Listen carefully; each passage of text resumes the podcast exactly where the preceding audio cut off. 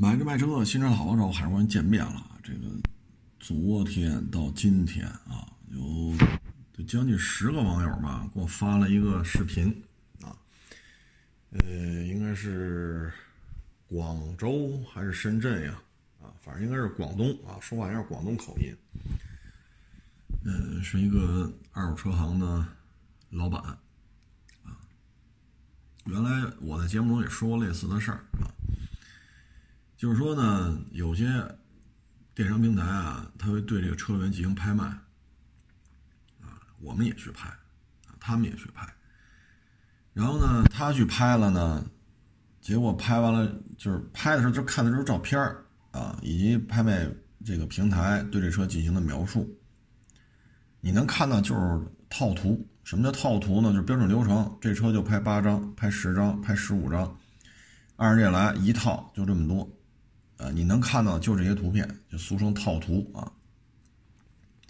然后就是文字介绍，啊，这个那个那个这个，弄完了之后就这价钱，你要要就加价，往上加，价高者得啊。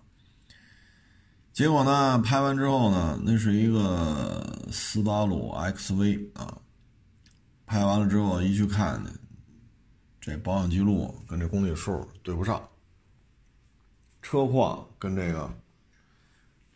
表显公里数也对不上，啊，所以在这种情况之下吧，这这就这车没法要了，啊，没法要了呢，两千块钱就给你扣了，啊，因为参拍嘛，凡是参拍都是要交保证金的，啊，后来呢，这个老板呢，这就觉得这事办的太不地道了，这车老板就找这个电商平台去了，说。我们指出你卖的车有错误，你让我来掏两千块钱罚款，就这个不合规矩啊，对吗？这不合规矩啊！就好比那生产毒牛奶，你指出这牛奶喝完会死人，生产牛奶的、销售牛奶都没事，指出这问题的人反而要交罚款，要受到处罚，那就世道就乱了呀。他呢就去，啊，线下接待呢，就给他支走，让他打四零零，打了四零零呢，又让他找那个跟他那对接那销售，销售呢又给他打太极拳，啊，就没人管，两千块钱就给你扣了，爱咋咋地，啊，他最后一句话吧，我觉得说的就是我我非常认可的最后一句说的啊，最后一说什么，就是人家啊是玩资本。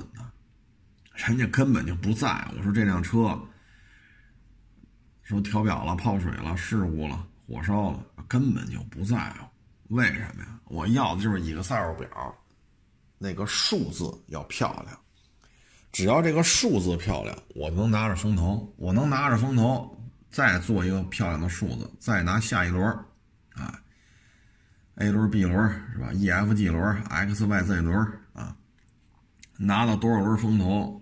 我就能挣着钱，啊，咱说的比较直白一点吧，那就是拿点发票来报销呗，对吧？咱说的比较浅显一点，就是你给我投资五千万，说你干二手车行给你投五千万，你干吧。那我也有这种想法，找点发票来报点钱花，对吧？你包括这个二手车自媒体，那不是也发生内讧了？不是底下人也给他点炮了吗？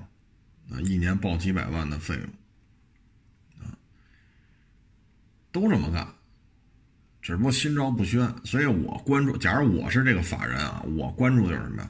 一定要一个非常漂亮的数据，要多少多少成交量，然后把这报表给人家看，一定要多开店，一定要多开店，店一定要多开，多开店有量，我这风投就能续上，续上了我又接着挣。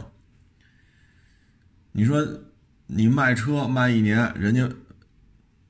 咱不是说这件事就是那个自媒体啊，你不是也跟手底下发生内讧吗？那你一年你光发票这费用你就报四百万，你卖二手车一年能挣四百万吗？对吗？你像今年这行情，不亏损，能把房租、人工，包括一些其他费用给人结了，抛光打蜡过户，能把这费用给人结了，不赔，账面是正数，哪怕是一年就挣了一万块钱，那也是正数，我觉得就已经不容易了。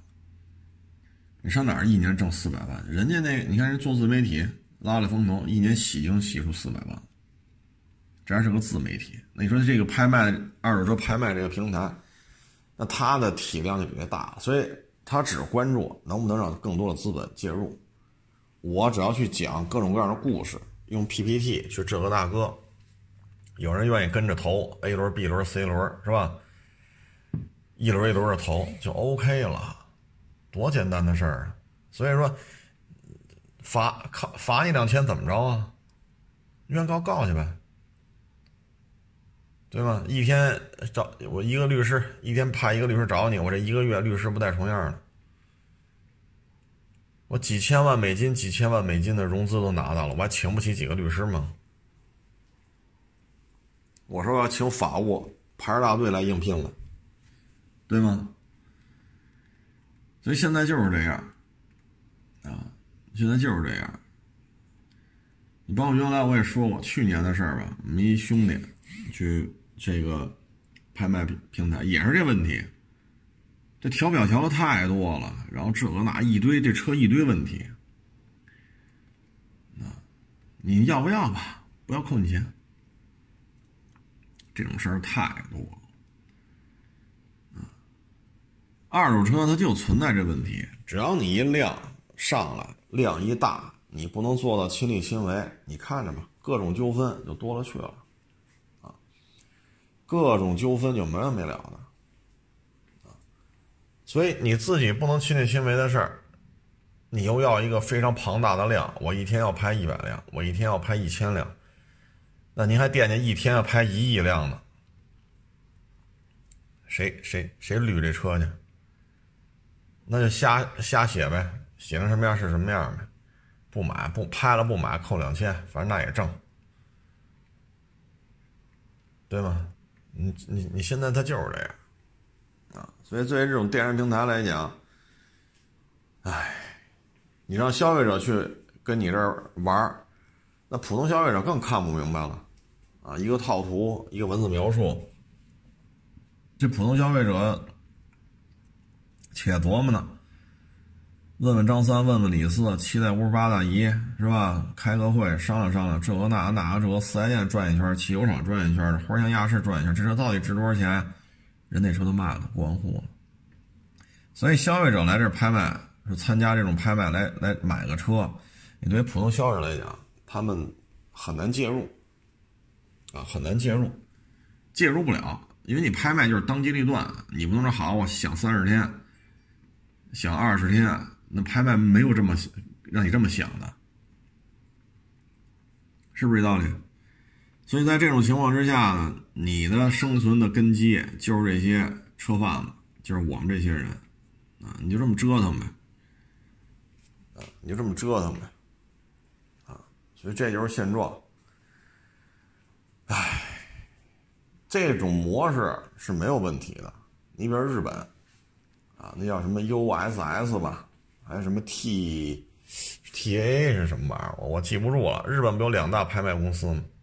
你看我老说那德纲德纲的唐德纲，他姓唐啊，唐德刚啊，德刚兄弟呢，在日本他就老去拍卖行拿车去，啊，就是他有很多。啊，其他国家的这些网友找他，因为咱们国家不让进口二手车啊，就别的国家是允许的。然后呢，就委托他去这拍卖这个现场啊，或者通过这个 PC 端来看啊，有一些明确的要求，我要什么什么车，大概多少钱，然后他去拍，然后他就给你走着物流啊，有相关的报关行、海关这边的代理，把这车给你发走。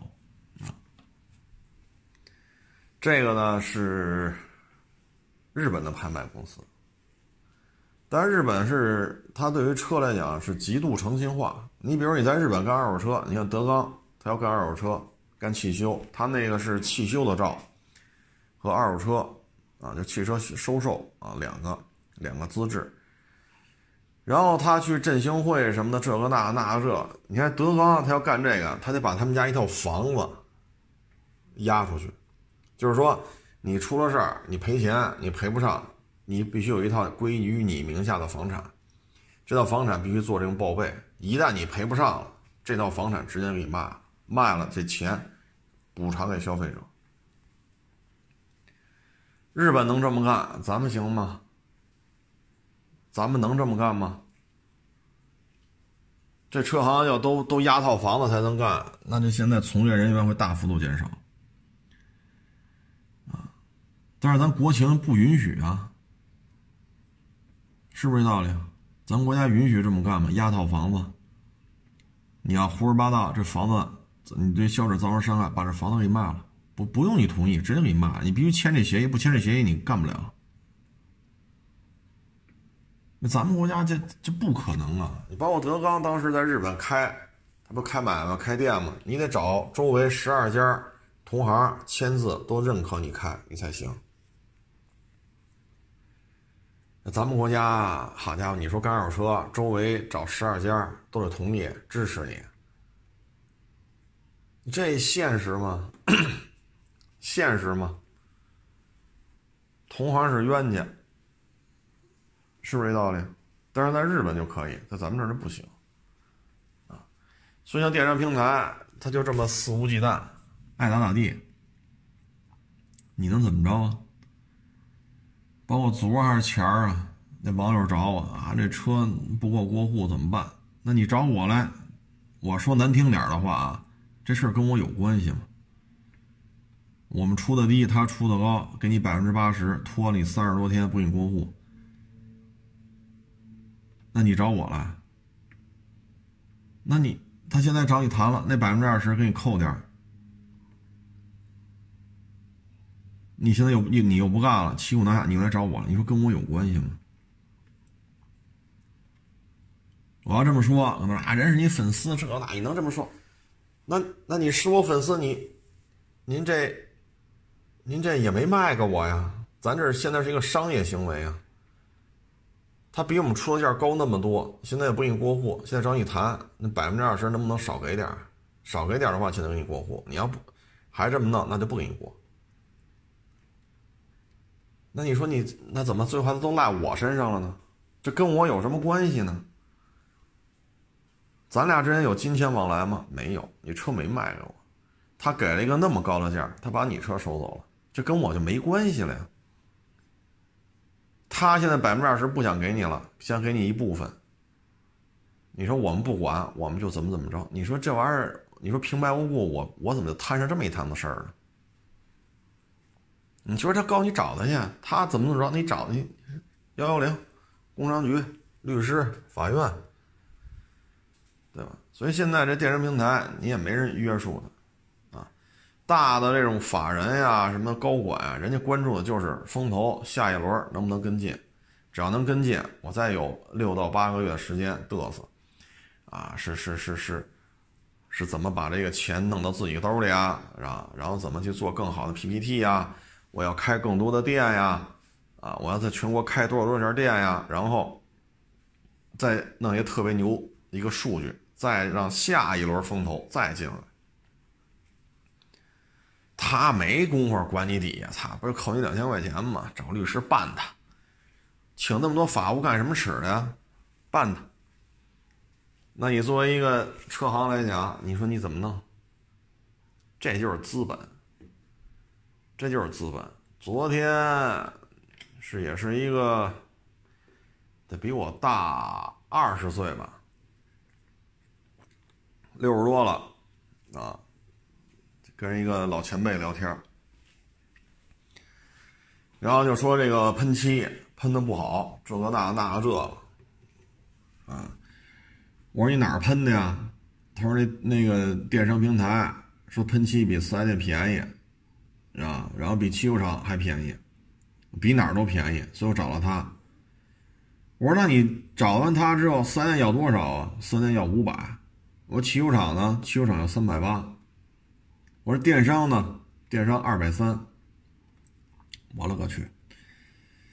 我说这也忒便宜了吧？我说那最终谁给你喷的呢？他说还是汽修厂。我说那你这喷不好，我一脑子门担保你这块漆喷不好。为什么？三百八，人家汽修厂三百八能接的活人报四百，给你让点三百八，你再砍砍三百七、三百六。现在你给人二百多，二百多，人家电商平台还要提，提完了之后到这汽修厂怎么弄？三百八、三百六，到人手里，通过这种方式，这活又回到汽修厂了，汽修厂拿的钱只有一半。他怎么给你干？他怎么给你干？当然，各位不用纠结这数字啊，这报价我没有说，人家老先生人家具体那报价，具体是什么车，具体怎么怎么喷的，这我就不跟人说了啊，这因为欠人个人隐私了，咱就捋一下这大概这个数字，你有这概念就行了啊。我说这事儿呢，你作为汽修厂来讲，报四百、三百八、三百七、三百六都能接。他有他足够的利润，啊，机这个他这个整个的管理机制在这摆着呢，啊，期房的大工能挣多少？啊，相关的奖励机制它可以正常的运作。现在三百八，现在到人手里就剩一百多了，啊，因为电商平台给你报价才报二百多，到人手里就不到二百了。然后你还是回到汽修厂，那您说这汽修厂能挣多少钱？这一单对于他来讲，不干就是歇着，歇着就只出不进，人工、房租、水电，干好歹有点进项。那你说在这种心态之下，他他怎么能干得好？而一个漆工啊，说把你这车调漆配色啊，然后弄出来效果特别特别好。我说这漆工，说悟性特别高的，怎么着怎么着也得四五年的时间。啊，十八岁高中毕业闯荡社会，傻小子一个，怎么着也得二十三四岁，他才说把这事儿算熟练了。你要说到调这色儿，手艺特别棒，那还得需要几年的时间。他十八，在干五年，也就是各个品牌的车他都接触了。你要说熟练了没问题，干五年是熟练工。但你说特别有悟性，调色儿嘎七嘎八的色儿没问题。新旧程度的车不一样，它这漆的颜色咋哪怕都是黑的或者都是白的，它颜色也不是一个黑，也不是一个白，这大家都有印象，对吧？因为漆它也随着这个光合作用、风吹日晒，它有不同的色变啊，有氧化。我真是吃透了。怎么着也得八年、十年，啊！但是你要这么弄，那你说这个漆工他觉着还有前途，他能挣着钱吗？那所谓的过去的这种传承，那传承这一前提啊，就是老师傅也好，新学徒也好，都有足够的收入，或者说对于学徒来讲，他有一个憧憬：我跟你这干，我就能挣到这么多钱。我觉得我愿意奋奋斗，我愿意付出。那现在你说就这样了，谁谁管这些东西？你弄来弄去，弄来弄去，弄的就是活越干越糙，大工留不住，小工干不好。那对汽修厂来讲，我现在能接着活就这价，我们自己接三百六七、三百七八，你现在电商平台甩过来的单子到我手里就一百八、一百九，大工我用得起吗？那大工我用不起就用小工呗，小工干不好干不好干不好呗，反正电商平台的牌子砸他牌子也不砸我的牌子，管你这个。所以这就是你你打价格战嘛，打到最后你这就出现这种情况了啊！这老先生就说我这漆怎么喷完这样啊？我说那那就没法弄了，这价格就低啊，低完了就是这样。后来聊了会儿，聊了会儿，他还说在电商平台买个轮胎真便宜，啊，真便宜。你四 S 店啊，当然咱这数咱就不说那么不按老爷子那个那么说了啊。比如说四 S 店六百块钱，汽修厂五百，那去电商平台一弄去四百二，那肯定四 S 店我也不去了，汽修厂我也不去了，我去电商平台订了，订完了四条胎便宜吧？谁给你装？你得把那轮胎从那轮毂上扒下来吧，你得把轮胎装上去吧。打上气儿，打上气儿了，这四条轮胎你就这往车上装，这还不行吧？因为你车整个这个重心什么的还得重新做一遍，要不你你就这么装这么拆，然后就装车上，这车跑偏怎么办呢？那这一套下来，最后他就跟我说嘛，他发现了买轮胎的钱加上指定的汽油厂的钱，最后全算上，还不如直接去汽油厂呢，还不如直接去汽油厂呢，比那花费还多。为什么呢？汽油厂，你看啊，我两个举升机，我再加四个车位，我就指着室内啊，室内就这么大面积，再加一个几十平米的办公室，或者说你愿意怎么隔怎么隔吧，是一半休息室，一半备件库啊，你你愿愿意怎么弄，反正就这么一间屋子，加屋里还有四个车位，再加俩举升机，这个以现在这房租在北京来说，五环外啊，五环外。咱不具体涉及哪个区域了，不到三十万，就算可以了，那你这个六个工位相当于，对吧？俩举升机的，四个没有举升机的，啊，那你这店里至少得三四个人，三四个人，啊，你这一个月的开开支啊，如果有大工有小工，那您这一个月这三四个人三万。三万，不不会再低了，除非都是小工，啊，除非都是小工、中工，这活都干不利索。但凡有大工在这儿，你这三四个人，三万往上，三万多，啊，你你算一下吧，您这租金，您这人工，啊，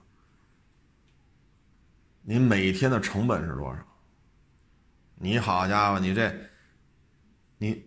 拆你这四条轮胎，咱要说用举升机把你撑起来，这四个轱辘拆下来，上八台机那儿，然后再把装上去，然后再做，把参数再调一下，然后再装回来。你这玩意儿，你说不收你钱能行吗？但是电商平台就是靠价格战呢，那你说谁对谁错？消费者得没得实惠？得着了，喷漆价格这么便宜，你能说消费者没得着实惠吗？满意吗？不满意。满意他能找我说这些事儿了吗？我说我这儿也不干汽修，我这儿也不接您这喷漆的活儿，我也干不了啊。但是你这么聊，我们只能说电商平台，你把价格打下来了，那这个行业还有一个良性循环吗？你这价格是便宜了，那消费者最后。他满意吗？你帮我买轮胎，轮胎价格是便宜，最后一算账比直接去汽油厂买轮胎换上还贵啊！所以电商平台有些时候存在的意义呢是很好的，啊，很积极的，很正面的。但反过来呢，这个行业的发展，它需要对于新新来的啊，你说小工也好，新员工也好，学徒也好，包括你怎么称呼他。他要看到希望，他才愿意在这个行业里付出、奋斗、学习、吃这份苦。你看，原来我在汽修厂短暂工作，人家钣金大师傅干多少年了，最后也不干了。为什么呢？一，家里老人孩子，自己开滴滴不是灵活？第二，后来电商平我在那会儿还没有电商平台介入这个呢。当电商平台派来大量的活的时候，就是作为一个大工来讲，也觉得没什么意思但是你说你给这么低的价钱，谁能接？小工呗，是不是？跟着学仨月就接活去了，他们能接，但他这钣金做完了，你能满意吗？学仨月，学半年，干的活跟着干了十年的钣金大师傅干出活能一样吗？所以现在这电商平台有时候就一味的打这价，打这价，打吧，你把价打打低了，但是最终满意吗？你说汽修厂直接接你的活汽修厂自己自己在内部进行利益再分配。你找电商平台，电商平台首先的价格会比四 S 店和汽修厂都要低，那不能说低百分之一，那至少得低的十五个点、二十个点，你才会去找它。十五点、二十点的价格差才会吸引你，然后他再跟汽油厂再提二十个点，啊，咱不说具体的啊，这这咱别去掰扯这些问题了，就他在提他的抽成，啊，二十个点左右，他抽走了之后，剩下才是汽油厂。那相当于这活儿你自己找他，和电商平台到他就是这么这么绕一圈，那汽修厂收入会少很多，接近于腰斩。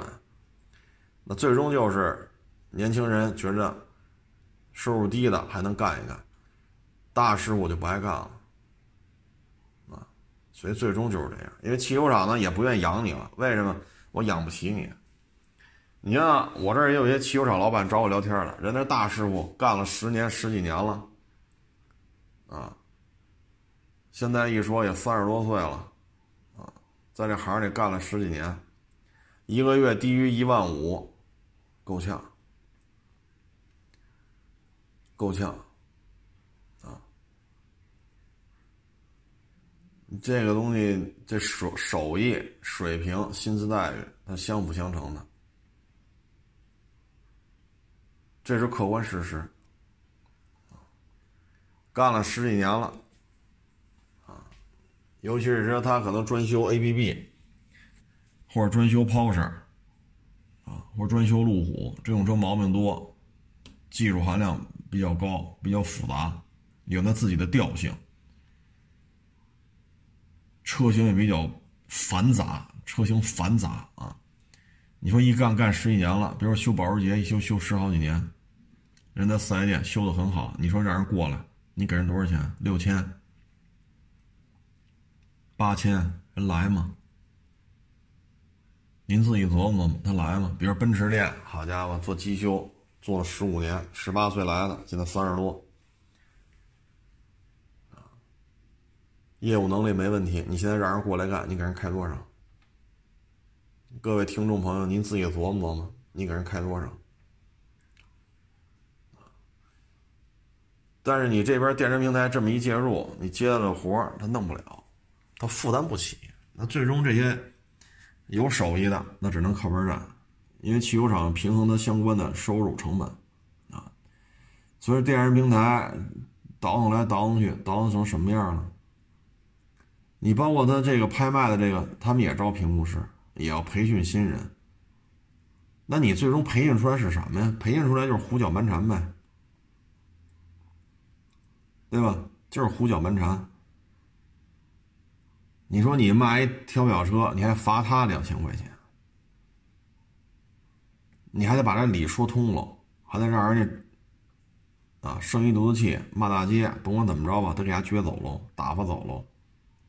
你培训的可能就是这些东西。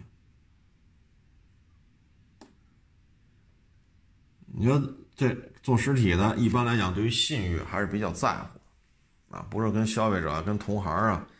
跟上下游的这个产业链的这种合作伙伴啊，都比较在乎这信誉啊，该结多少钱就结多少钱啊，这这这到了结账的期就得给人结账啊，比较在乎这个，因为你这圈子没到一传上就没人跟你合作了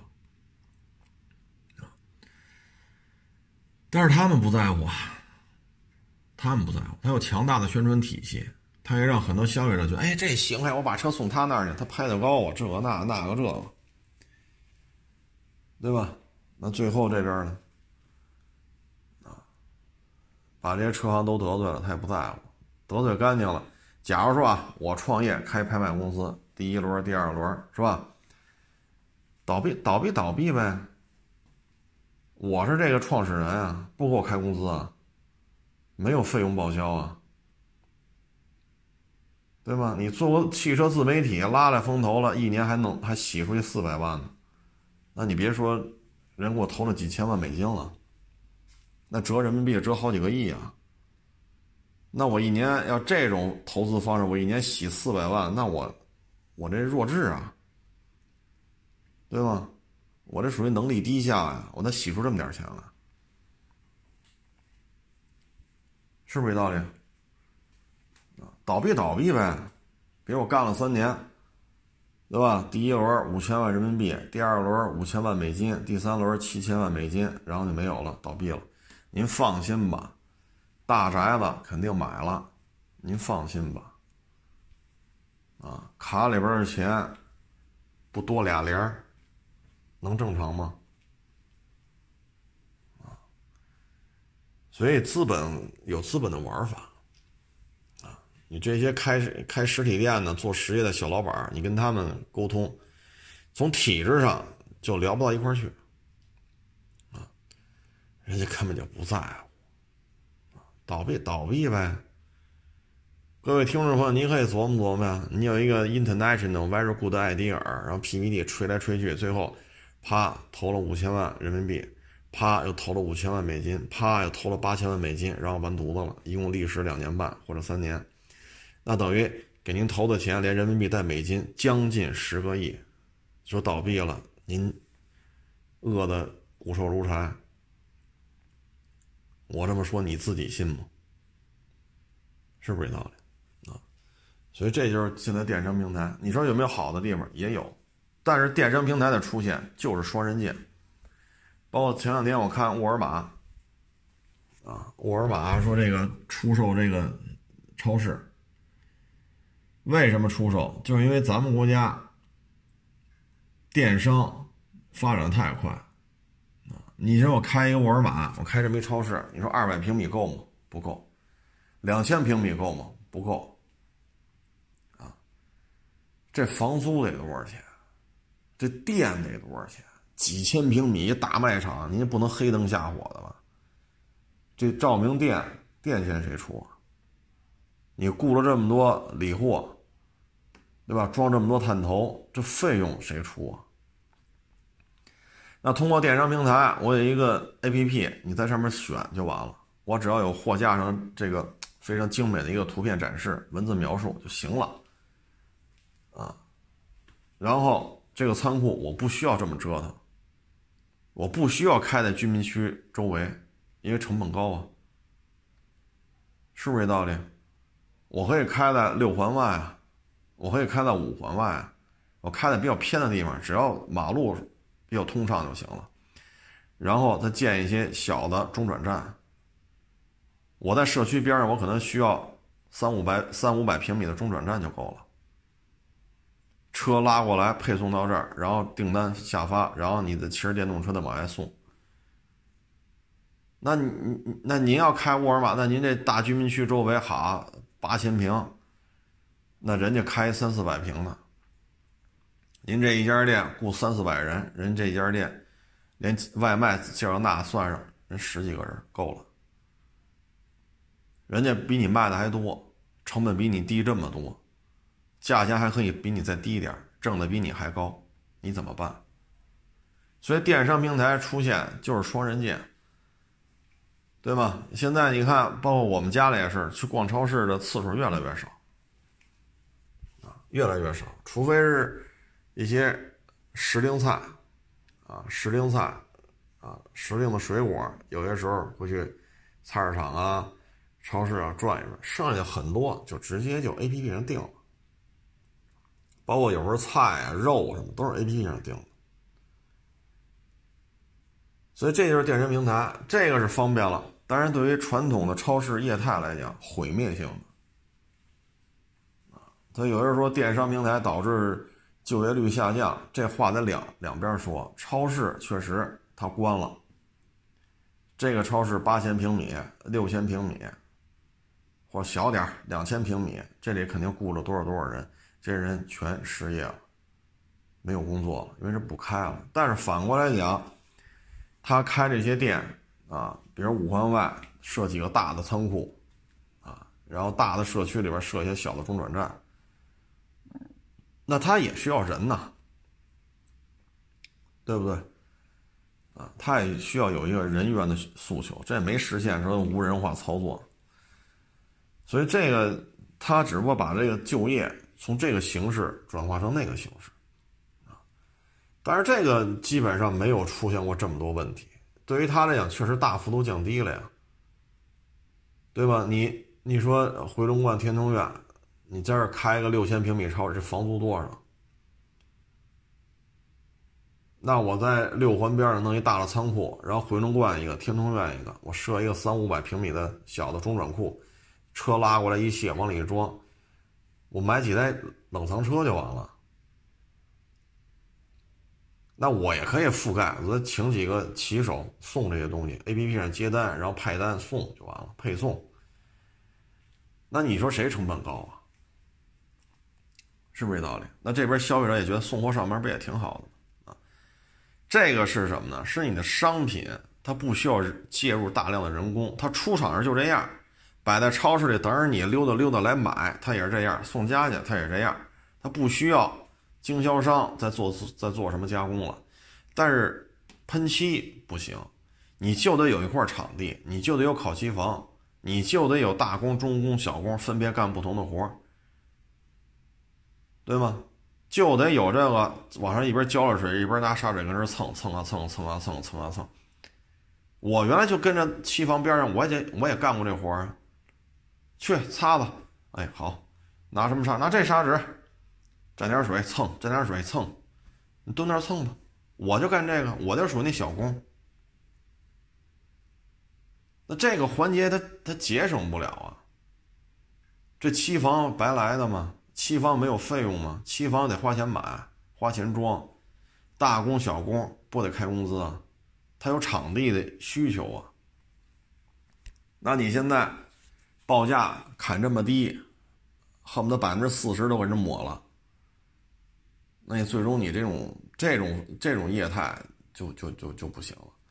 你包括他们那个保养，上门保养，保养有些车，这一看就不是四 S 店保养。差距太大了，胡来了，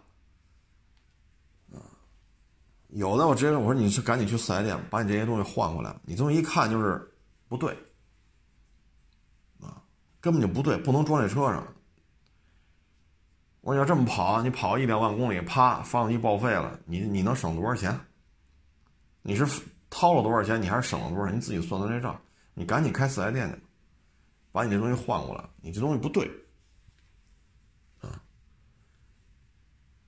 所以我觉得电商平台最大的解决的问题就是轮胎价格便宜了，这是可以使用的，因为轮胎不需要电商平台去加工，或者不需要汽修厂去加工，无非就是把胎装在轮毂上，然后需要参数重重新匹配一下，这是需要介入一些设备和人工，有一定技术含量，但是技术含量也不是太高啊，但是确实需要有人这么折腾一下啊。可是呢？八胎机得花钱吧？举升机把你都架起来，四个轱辘全拆下来了，这举升机是不是就占上了？这是不是也是钱呢？人家房租呢？人工呢？它需要大量的成本耗费，它不像说你网上订一袋鸡翅给你送家就完了，对吧？或者你订十斤苹果给你送家就完了，你去超市买这苹果也这样，送的苹果也这样，但是这。这这轮胎你需要扒了皮儿再装上吗？再把皮儿装上，然后再调一下参数，然后再把这四个苹果装哪儿去？不需要这些啊！所以这个电商平台的介入，哎，那有的网友说：“那我愿意去啊，调个表搁电商平台卖去。”是，您可能能买一高价，但是当这些车行都不愿意去这个。拍卖平台去拍车的时候，您这高价卖谁去？刚才咱也说了，普通消费者不太敢，不太敢去这种拍卖平台直接拍车去。啊，你除非是干这行的，干汽修的，干二手车的，啊，他对于车非常的懂啊，或者改装店呀，人家恨不得弹钢、燃气门人都会干啊，有些改装店手艺很高，刷 ECU 啊。给你把这变速箱齿比给你调了呀，后桥参数给你调了，人家有这本事，说出来一愣一愣的，我都听不懂。人确实水平高，那这都这样人去才行。你普通消费者谁敢去拍去？就几张照片，一套一套图，一点文字描述，车也见不着，买吗？买打卡，赚钱。你普通消费者你很难介入，那你这事就牵扯一个问题了。这不跟你去喷漆的道理一样吗？你都寻求低价，低价给你了，满意吗？不满意，那你还会再去吗？你就不去了。同样，你把车子送那儿，那谁来拍呀？还是我们这些车贩子拍。这拍一把骗我们，再拍一辆又骗我们，都不去了，都不去了。这渠道没有人接，你光往里边灌，没有人接，那不就堵死了吗？没有堵，那这没人接，那就堵堵死了，这就不可行了，这模式就死翘翘了。是不是就这么简单呢？你包括春节前后，总部在江苏某城市的那家拍卖公司，那不就爆雷了吗？多少车行交了钱，车拿不着，钱拿不着；多少车主把车给他了，车被人过户弄走了，钱没拿着。数以百计，甚至数以千计，就这种纠纷。到现在都解决不完。这一跟跟就今天我说这个是是深圳是广州这个，反正是广东省的吧？这个拍卖的这个，跟这模式一模一样啊。但是那个总部是在江苏啊，那最终又怎么样？几百起纠纷，几千起纠纷，那又怎么样？最终就是消费者和车行来承担电商平台这堆泡沫。破裂之后带来的损失，就是这么简单。你再早一五年的时候，三幺五把一个也是这种拍卖平台被曝光了吗？曝光了就倒闭了，对吧？就是最早的电商平台介入的车源拍卖的这种方式，一五年三幺五一曝光，完了。然后今年春节前后，江苏那个也完了。其实这种模式就注定了行不通。为什么？你要量，要量，谁来看这车？就这么简单。你说一天拍一百台，你让我一天看一百台车，那不是吹牛呢吗？我看得过来吗？干不了啊！天天撅着屁股干活，一天能看一百台车吗？你都看不了，你怎么说这车况？那就胡鸡巴说呗。说完了，然后再扣上两千块钱呗，反正也有进项。扣押两千块钱，我也能提点无所谓啊，爱买不买，买不买我都挣钱。那最后不就这种心态吗？那最终你看江苏那个几百起、上千起纠纷，车主车被过走了，钱没拿着。车行把钱交了，车没拿着，车哪儿去了？钱又哪儿去了？你上网查查，你上网查这些事儿，网上太多了。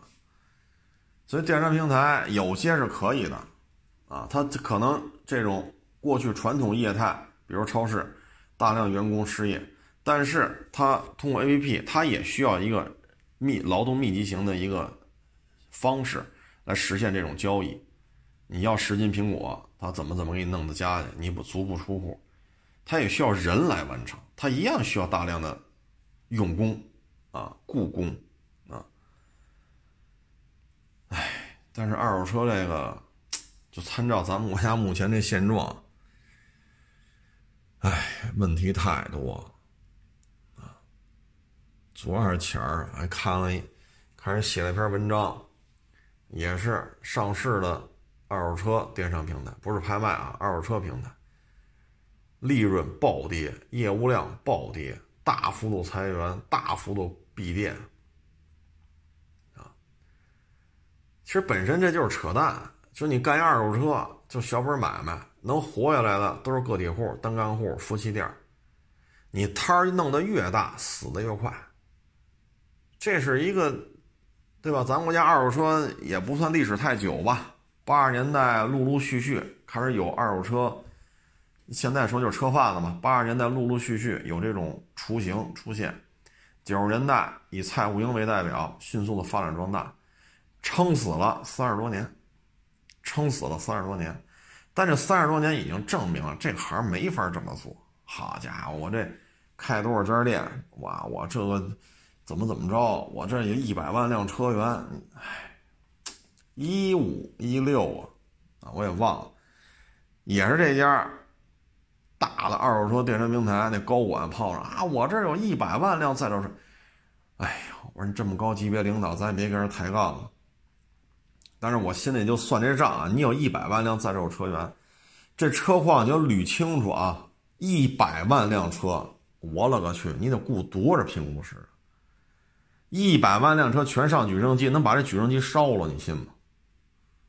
这举升机扛不住，一你上举升至少得上一百万次吧？你有一百万辆车，这举升机能用一百万次吗？早他妈废了。但是人家说了，你看我这多快啊！几个月的时间，一百万辆车。哎呦我老天哪！我说您这一个月几十万辆，一个月就三十天吧？那您这，我心里话，你你不出事谁出事人要的就是数据啊！你看看现在，那应该是一六年的事好像是啊。高管啊。说你这么大岁数了，这那那，你看我们这个思维，我们这个思路啊，哎呦，我心里话，你不就说我土包子吗？你不就说我老帮菜吗？是不是？你们这 international very good idea，那这几年过去了，你瞅瞅你们这都成什么样了？根本就不靠谱啊！你包括开二手车行似的啊，他拿了风投，他必须开。一家、两家、三家、四家、五家、六家，说不开不行，不开怎么去跟风投要钱？风投不投钱了，他怎么洗这钱？这不很简单一利益链吗？他才不操心这店里边出什么事儿，出什么事儿有律师，有风投赔也是风风投的钱赔呀，对吧？什么叫风投啊？有风险的投资。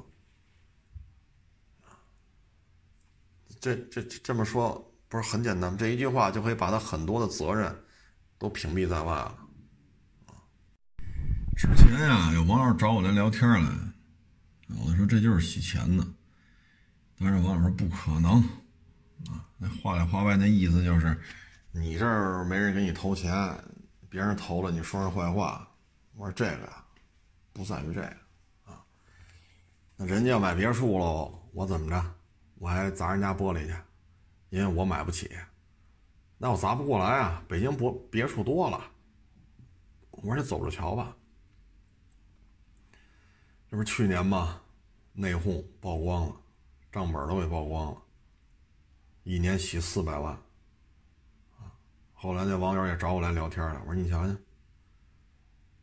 我说人自己闹出来的，人家自己内部员工爆出来的。我说这是我说出来的吗？这也不是我瞎编的，这是人之常情啊，不是谁对谁错。我也说过很多次，你要给我投五千万美元，我也琢磨这个，对吗？我每个月开一一万块钱烫头的发票，是不是？每个月再开一万块钱练瑜伽的发票，啊，无所谓，换了谁谁都这么干，人之常情。只不过有些时候，我说到了你想的之前，所以你就认为这是错误，啊，人之常情，啊，所以电商平台呢，有些领域是好的，是 OK 的，是对的。你包括做淘宝，有些网友，啊，他们做淘宝确实挣着钱了，啊，那你不能说因为淘宝来了这个。实体的服装店就倒闭了，所以就影响就业。那人家两口子那不也雇人了吗？人家也买了房子，人在房子里边也也这那那这人不也有就业吗？也参最起码人两口子自己自食其力吧。再给人雇了人了，那不也是给人开工资吗？这不也是解决就业吗？啊，所以这都是有利有弊的。再一个呢，就是就是跟这电商平台有关系啊。就电商平台呢，你像汽修厂、二手车，这没办法，它还是需要一个线下的一个场地，这跟你是有 A P P 没 A P P 没关系，有没有 A P P 都需要这么一块地啊。但是呢，它对于刚才说那个大型的超市，包括服装店啊等等等等，包括书店啊，包括其他一些传统的业态，物流能快速解决的，那这些门脸儿，它对于传统的啊传统的这种物业，就是说门脸房。的需求大幅度下降，大幅度下降，所以现在你看啊，我记得零三零二啊，那会儿我想想啊，哪年的事儿了？比这可能还得早点那会儿你看我们亚市边上嘛，王府花园，那会儿王府花园刚开盘，王府花园当时卖多少钱啊？三四千。哎呦，我还真记不住，三四千、四五千，大概是这么一价位吧。反正几千块钱，就王府花园那会儿刚开盘。然后那会儿就是比我岁数大，人比我岁数大多了。当时就说嘛，买商铺啊，不买别墅，一铺养三代。人家就二环边上、三环边上买商铺去。啊那现在说就是底商啊，但是你看现在很多，你上网一查，很多做房产中介的，他都会就做，尤其做二手房的，他都会跟你说，你先要买这种是这种商铺啊，变现很困难。第一，它的产权性质，它不是民宅啊。第二呢，因为现在实体经济在互联网经济的这种打压之下。门脸房的价值不是那么重要，它只有一些离不开门脸房的、离不开场地的这些行业，还需要其他很多行业快速萎缩。那可能原来你你这条街一百个门脸房，可能有三十个行业、一百八十个老板盯着，那你这门脸房租金就是高。那现在在互联网、在电视平台介入，你你这条街还是一百个门脸房。但是现在不是三十个行业一百八十个老板现在可能就剩下十个行业六十个老板那现在就是供求关系就反转了，所以现在你看买底商啊，买铺面房啊，这二年这就不是收益率下降了，这基本上大概率事件会出现，你投资之后就是赔钱，大概率事件会出现这种事儿。为什么？就是因为刚才说的，原来可能一条街一百个门脸房，三十个行业的，一百八十个老板盯着，房租就是高。供求关系是这种现状。那经过各种 APP、各种电视平台，现在还是一百个门脸房，现在三十个行业变成十个行业了，一百六十个、一百八十个老板现在变成了就六十个老板。供求关系反过来了啊，所以这个东西。哎，原来我们这个，我们这还有一个呢，也是卖裤子的，在淘宝。啊，后来觉得这儿不太适合他，那不是去天通苑还是回龙观吗？啊，那一年一年以前的事儿了，那都是。人家不租一个比较大的一个楼房吗？人租金比这儿便宜，也没有这么多这个大哥，这些民宅嘛，是不是？想几点干几点干。只要不扰民就行。人淘宝卖裤子无所谓啊，我在你商业商业地产里边我也能干，我在民宅里也能干，我只要不扰民，没有投诉，我想怎么干就怎么干，对吧？我上那儿租个三居室、四居室，费用低呀，啊，就大概这么一情况，啊，就跟各位做一个分享，嗯。这个，哎，这两天还有网友给我发这个摩托车的这个视频啊，唉，现在就是摩托车呀，是一个很好的一个交通工具，呃，占地面积小，速度快，能源消耗呢相对而言没那么高啊，但是摩托车这个产业呢，现在在国内它是存在着很大的一些变数，这种变数呢，并不是说。厂家这幺二五行不行啊？这二五零漏不漏油啊？它并不是这种情况，啊，它很多时候它出现的问题是什么呢？是一种政策性的啊。哎，现在看吧，这摩托车呢，我觉得做的，现在看啊，我们就举个例子吧，春风，春风呢发行股票了，春风动力啊，大家也看一下春风动力这个股票，往前倒十个月。啊或者再往前倒一点，您看一下这股票的市值变化成什么样了？春风的股票之所以这么涨，主要原因在于春风动力，就是春风摩托吧？啊，春风主要出的是大排量摩托车，啊，一百啊，幺二五啊，这不是春风的主战场。春风主战场像那个二五零小跑车，现在也是现车难求。啊，单缸二五零，啊，四百系列、六五零系列，然后现在幺二五零已经装备一些特种行业，已经大概有一年了吧，装备给他们。这车装备量也不少，啊，像广东啊、江苏啊、北京啊，啊等等等等，很多地方都装备这个大摩托了。所以春风呢，再加上它自身还有 ATV 和 UTV，那个小排量就更没法玩了啊！四个轱辘啊，幺二五个带着更费劲。像春风四百、八百、一千啊，你看这些车的排量有小的吗？所以摩托车呢，现在就是春风这一块呢，利润率特别高。为什么？它做的是大排量，不论是 UTV、ATV，还是什么六五零、四百。啊包括一年前、去年这个时候就已经在一些特种行业进行大规模装备的幺二五零，也叫春风公升嘛，春风大国宾，甭管你叫什么吧，反正就那么个车，比春风六五零国宾大一圈啊。所以你看春风这个利润率就特别的高啊，春风利润率特别高。还有一个呢，就是本田为代表的大茂。啊，铃木啊，川崎呀，啊，KTM 啊，大哈雷啊，等等等等啊，一大堆，他们利润率也还可以。为什么呢？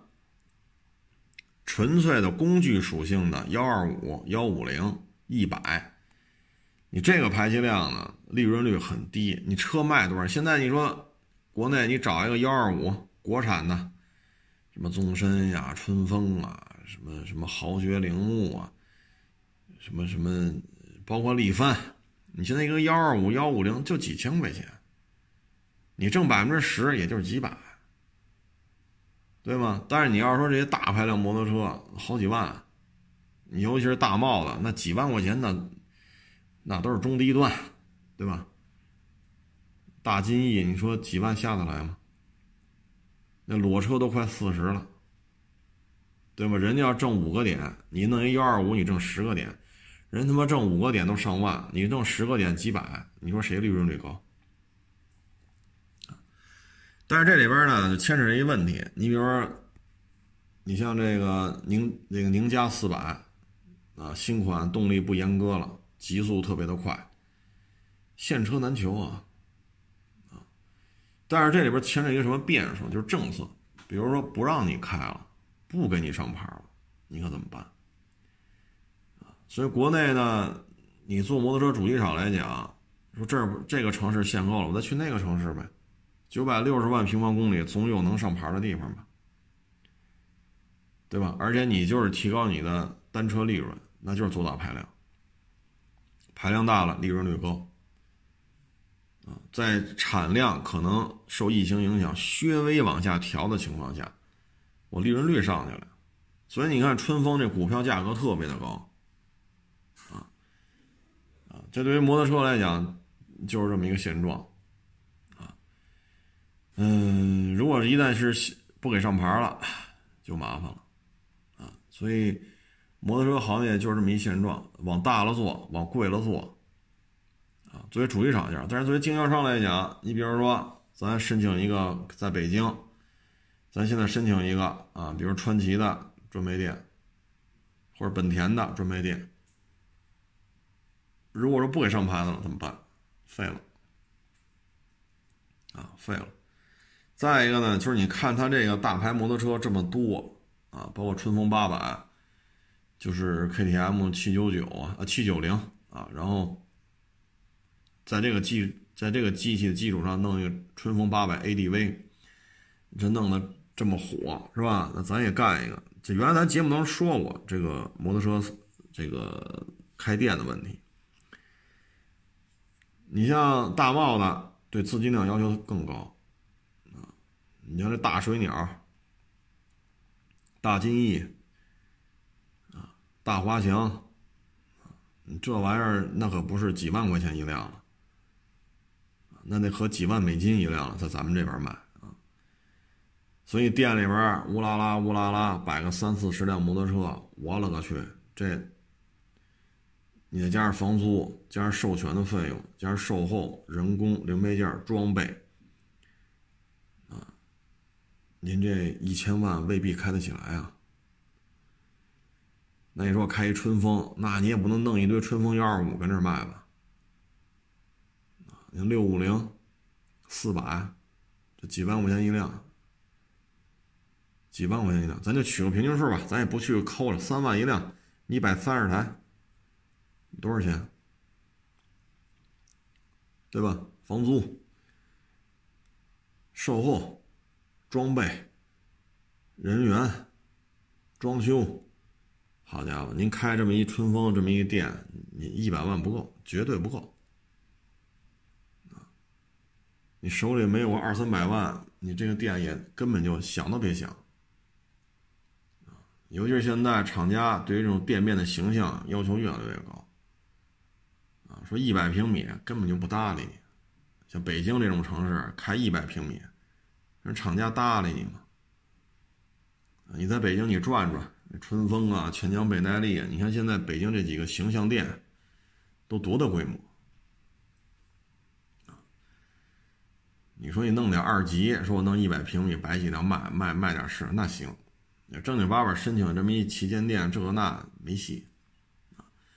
所以摩托车大牌啊，大牌之后单车利润上去了，售价也高了。但是你做这些大牌的这个销售，你的资金量要求也比较高，没个几百万您就别惦记了啊，别惦记了。你说你还惦记卖个四千八的什么幺二五是吧？七千二的什么幺五零？哎，您愿意卖您就卖，反正钱是您的。对吧？合法手续、合法途径、合法资金卖呗，合法经营。但是你这您这负担不了啊！北京这房租成本多高啊！你这个又不能说像卖苹果是吧？卖肉卖菜，你通过 A P P 直接提了一袋子给你送家去。你摩托车还是需要人到店来看，这座高到底多高啊？对吧？你坐垫是宽是窄啊？坐垫高度是挺低的，你坐垫特别宽，你腿短还是够不着。那这玩意儿你光看数据不行，坐高都七百八，挺好的。这七百八的你骑上去脚掌能着地，那七百八的半拉脚掌能着地。为什么？坐垫宽了，硬了；坐垫窄了，软了，它都不一样。你量拿尺子量都是七百八，所以这个就属于电商平台很难。降低它的成本，只能说什么呢？以更低的成本，让更多人知道你在这儿卖春风、卖钱江倍耐力，是吧？卖本田啊、卖哈雷啊什么的，是这个方面是做得更好、更形象、更直观、更丰富多彩。宣传你这有什么车，什么样的优惠政策，卖什么装备、头盔啊、骑行服啊，但你实际上这经营成本还是很高的。你说拿一百万开春风的一个。大的一个什么形象店，哎呦，别干了，真的，要我说你就别干了，一百万，嗯，因为有些店面啊，北京我不知道啊，外地我见过，就是那小门脸儿，啊，可能里里边有个百八十平，哎，放点摩托车，这外地是有这样的，那北京我看过这些卖摩托车的这店面，那可相当的大啊。所以一百万你就别干了，你要是非想干，要我说啊，你求职得了。你说这春风这这旗舰店招人不？怎么干都是干，你去那儿干，你还拿工资，这不挺好吗？也能满足你天天摸摩托车的这种这种需求啊！满屋子都是春风摩托，摸去吧，啊，干烦了算啊。反正我个人建议啊，就现在这种环境之下，你就别从家里拿个一百万开个摩托车店了，这风险太高啊，风险太高。北京呢有那么几家老店。九十年代就有，那时候我也去，啊，我也去看去过眼瘾去。现在这店还在，那名字还叫这名字，当然不止一家店了，而且规模太大。九几年我去人店里看的时候，就是两间小平房，两间三间，反正就是小平房，十几平米一间，门口便道堆一堆摩托，就这种经营方式。但那是九几年呀。那会儿还没城管呢，现在店都做大了，老一辈的当家的可能都跟家享受天伦之乐了啊。因为现在你看他那当家的都得四十岁左右，你就别说创业的那一代人了啊。所以呢，就拿一百万开，哎，您看吧。要不然你就去一些其他的城市，对摩托车没有没有什么限制的这种传闻，你拿一百万去那儿开是可以的，房租很便宜，啊，也不需要这么大面积，啊，也许差不多，在在其他的城市可能房租也下来了，面积也不用那么大了，当地又不限制这个那个，哎，一百万应该是可以的，但是我还是不建议干，为什么？太年轻了。你爹你妈挣一百万容易吗？您二十多岁了，那您爹妈那不可能也二十多岁吧？您二十多岁了，您爹妈怎么也五十了？五十多岁的人，他已经要挣钱来讲，已经是处于一个下滑状态了。你跟你爹妈要出一百万了，那你爹你妈还能挣回这一百万吗？或者说，你拿出这一百万来，你什么时候能把这一百万还给你爹妈？他们的挣钱已经进入一个下滑通道了，对吧？我这么说，咱不是说拦着人家孩子创业啊，拦着人家实现宏伟蓝图，但是以您这个 摩托车本也没考两年，车也没骑过几辆，一脑子热血，一腔子热血就抛头颅洒热血，这玩意儿有点不合适，所以我劝呢，就是我也不说是谁了啊，别到时候让人家也欠人个人隐私。我就这么说啊，就是我建议这小伙子呀，你要喜欢你钱江贝耐力啊、春风啊、KTM 啊、大本田、大宝马呀、大哈雷呀，你看人店里招工不招工？招工你去那儿干得了啊，那不需要你给人一百万，人家每个月还给你开份工资，一样满足你天天摸各种摩托，你摸去吧。是不是这道理？摸烦了算，啊！别到时候成咱们好家伙拦着人家孩子实现人生理想。你实现人生理想行，你别从你爹妈，是吧？你别再跟老人要一百万。嗯，您说呢？是吧？那听众朋友们，您您说呢？我们这我拦着人家不别跟爹妈要一百万，这应该不是什么馊主意啊！我觉得是一个好主意！行了，这不替别人家的孩子操心了。谢谢大家支持，谢谢大家捧场啊！欢迎关注新浪微博“海阔试车手”微账号“海阔试车”。